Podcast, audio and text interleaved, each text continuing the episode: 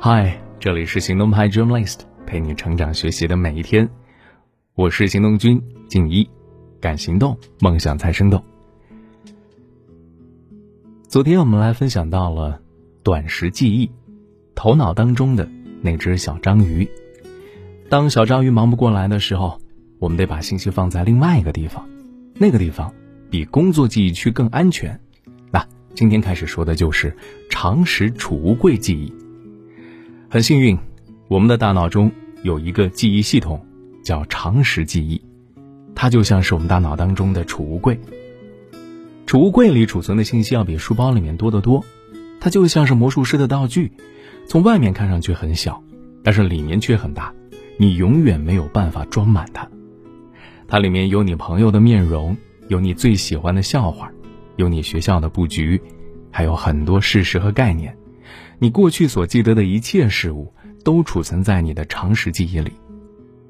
常识记忆分布的非常广泛，分散在你大脑当中，每一条信息都是一组大脑链接。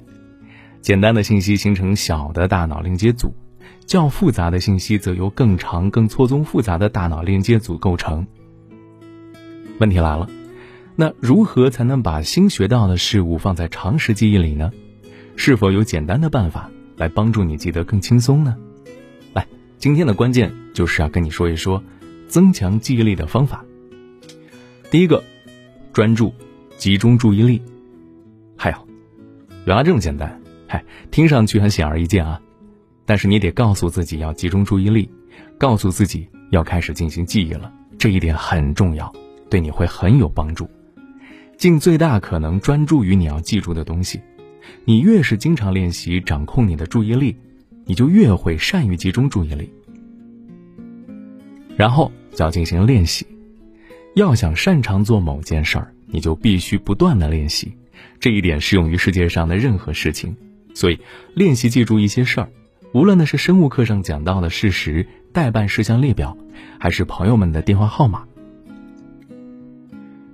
然后呢，你还可以想象一下事物的画面是怎样的。你对图像的记忆力比对抽象事实的记忆力要好得多，把你正在记忆的任何东西变成你可以在脑海中想象的画面，你的大脑会立刻吸收这些东西。如果你在画面中添加动作，这会使图像更容易被记牢。正如大猩猩是一回事儿，而跳探戈的大猩猩则是另外一回事儿。第四步，储存信息。找个方法把信息跟你已经知道的事情联系起来，找一个锚，这样你就可以把图片放在大脑中很容易找到的地方。举个例子吧，把一个刚见到的人的名字和脸与你已经认识的某个人联系起来，如此简单的做法也是一种很好的锚定策略。还有其他储存信息的方法，可以让我们很轻松的从记忆中获取信息。待会儿我们再继续描述。还有一个很重要，就是回忆。回忆可以反复的把信息调取到思维中，这个做法可以让信息安全的储存在常识记忆，这是一个关键。一开始你必须频繁的回忆，但是随着时间的推移，频率越来越低。可能你在很多地方也听到过记忆宫殿技巧。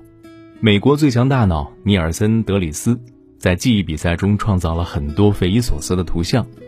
要想有机会获胜，他必须要记住很多不同的古怪东西，他们数以百计，而且要按照正确的顺序把它们排列好。为此，他使用了记忆宫殿技巧，也就是用一个自己所熟悉的地方作为记忆工具。这个技巧已经有两千五百年的历史了。古罗马著名作家西塞罗曾经利用它来记忆自己的演讲稿。现代研究表明，使用这一技巧可以改变你的大脑，帮助你开始拥有更好的记忆力。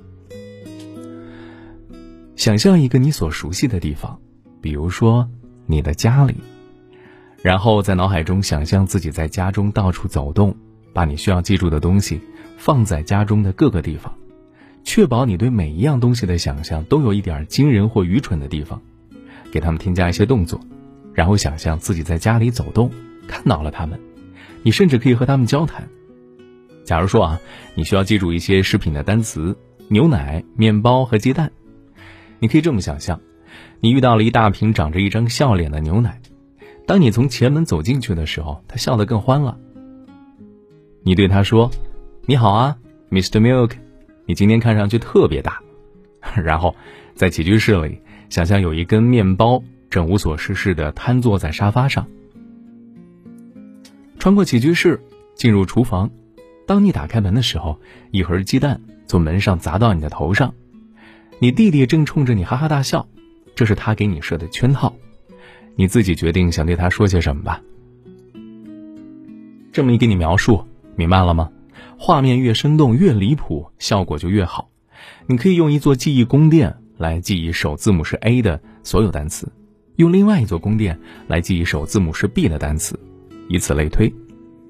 你还可以利用几个关键词，再使用一座记忆宫殿来记住你要发表的演讲的主要内容。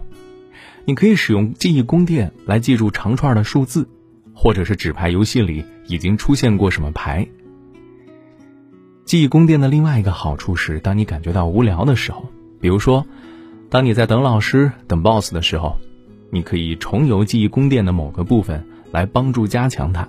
记住，你可以走不同的路径去参观你的宫殿，在访问记忆清单的时候，你甚至可以把顺序颠倒过来。这个古老的技巧之所以能够奏效，就是因为你的大脑非常善于记忆地点和方向。你上一次记不起来上学的路怎么走是什么时候啊？你上一次忘记家中的起居室在哪是什么时候啊？我猜这些信息是很难很难忘的，对吧？当你试图记住随机事物的时候，你需要把它们跟你熟悉的事物联系起来，比如说你家中的路线，这样要回忆它们就会变得容易很多。就像尼尔森所说的。在你把随机事物放在记忆宫殿里的同时，你也必须对他们很专注。一开始可能比较难，但是你很快就会习惯了。还有更多的记忆策略，哎，跟你分享一下。你可以试着把你想记住的信息编成歌曲，为你想记住的信息创造更多的比喻。还有，烂笔头做好笔记也是个方法。还有呢，就是想象你。就是你试图记住并理解的对象或知识。有些人发现，把数字跟人们熟知的形状或字符联系起来，可以使数字显得更加友好而真实。还有一个办法就是，把信息传授给其他人。